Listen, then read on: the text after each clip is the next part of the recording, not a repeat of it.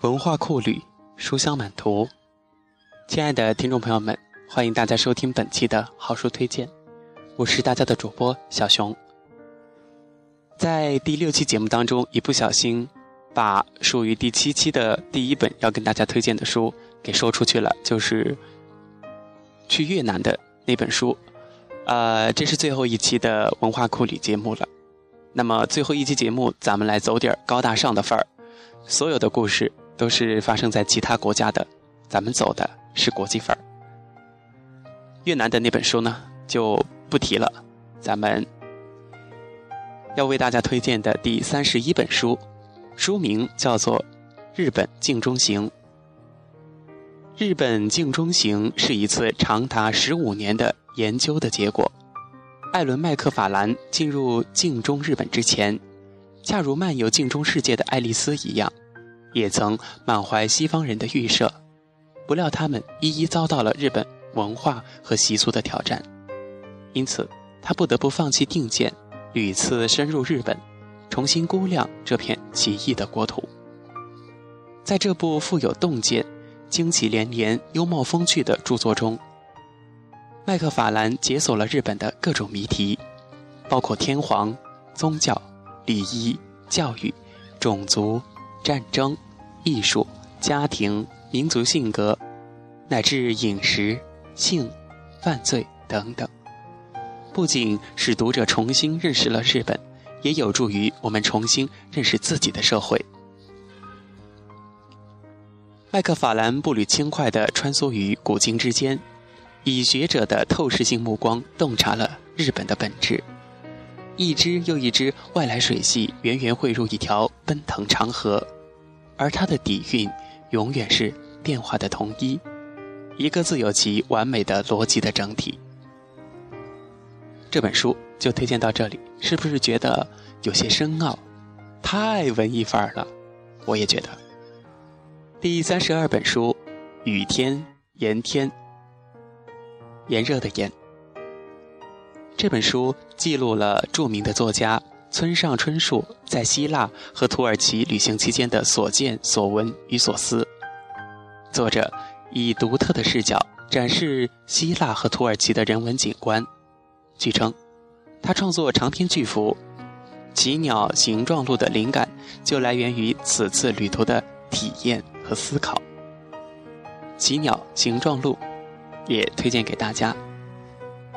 这里就有两本书了哈，《雨天炎天》和《奇鸟形状录》，都是村上春树的作品。第三本书，也就是第三十三本书，《巴黎很烦人》，书名叫做《巴黎很烦人》。提到巴黎，我们更多人想象到的就是它的浪漫的小资情调。那么这本书，是一本由一篇篇小品文组成的关于巴黎生活的这样的一本书。世界上很少有哪座城市会像巴黎那样被夸得天花乱坠。可撇开那些关于巴黎的陈词滥调，真正的巴黎到底是什么样子的？作者以一种独特的目光，用的是巴黎人的眼光，用异于平常作者的独特视角。向读者展示日常生活中真实有趣的巴黎风貌，有一种透过指缝看风景的绝妙感觉。巴黎人很少骂街，却爱烧车泄愤。不骂你，直接把你的车给烧了。巴黎人衣着体面，却当街 尿尿。还有哪些事情是我们想不到的呢？巴黎的夏天，人人都要休假。不仅政府停摆，就连急诊室都关门儿。迟到半个小时不算迟到，这是巴黎人的时间观念。出生证的有效期是三个月，这是巴黎的规章制度。你若是怕被偷，该怎么办呢？那么就千万不要去乘坐巴黎的地铁。你若是节食，就别在巴黎下馆子了。巴黎糖馆最看不起。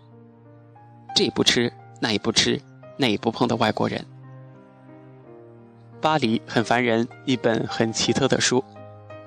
好，我们继续好书推荐。也就是第三十四本，书名叫做《威尼斯日记》。假如威尼斯的一条小巷是不通的，那么在巷口一定没有警告标志。你只管走进去好了。碰壁返回来的时候，不用安慰自己或生气，因为威尼斯的每一条小巷都有性格，或者神秘，或者意料不到。比如有精美的大门，或透过大门而看到一个精美的庭院。遗憾的是，有些小巷去过之后再也找不到了。有时却会无意中又走进同一条小巷，好像重温旧日情人。在想，应该为威尼斯的每一条小街小巷写书作传，更好的介绍给大家。又到了今天为大家推荐的最后一本书，也是文化库里最后一本书，《一只到处旅行的猫》。这个猫应该是代指作者本人吧。凯撒，一只有着白色爪子的黑猫，出生在伦敦近郊。它的主人是一名瑞典的女记者。它曾一路追随它的记者主人到处旅行，足迹遍及世界各地，领略了世界各地不同的文化与生活风貌，可谓见多识广啊。那么凯撒究竟是一只什么样的猫呢？原来它是一只这样的猫咪，观察力敏锐，内心感受丰富。除了喜欢金鱼儿和美女，也堪称最爱发表评论的黑猫。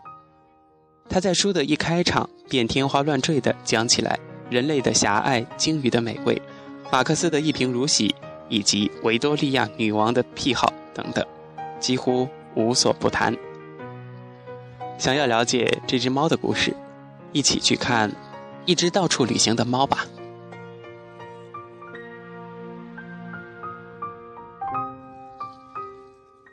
文化库里书香满途，那些写满故事的书，一共三十五本，就跟大家分享到这里了。小熊非常感谢大家的收听，也感谢大家的喜爱。希望在生活中的我们能够多读书，读好书，内外兼修，做一个有知识、有涵养、有气质的人。我们一起共同加油吧！我是大家的主播小熊，感谢你的收听，咱们下期节目再见。